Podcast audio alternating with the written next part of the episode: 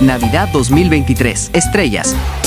Cada año en esta época de Navidad, estoy cansado y hasta aburrido y me da flojera de estar escuchando el espíritu de Herodes que intenta destruir al niño, acabar con la Navidad.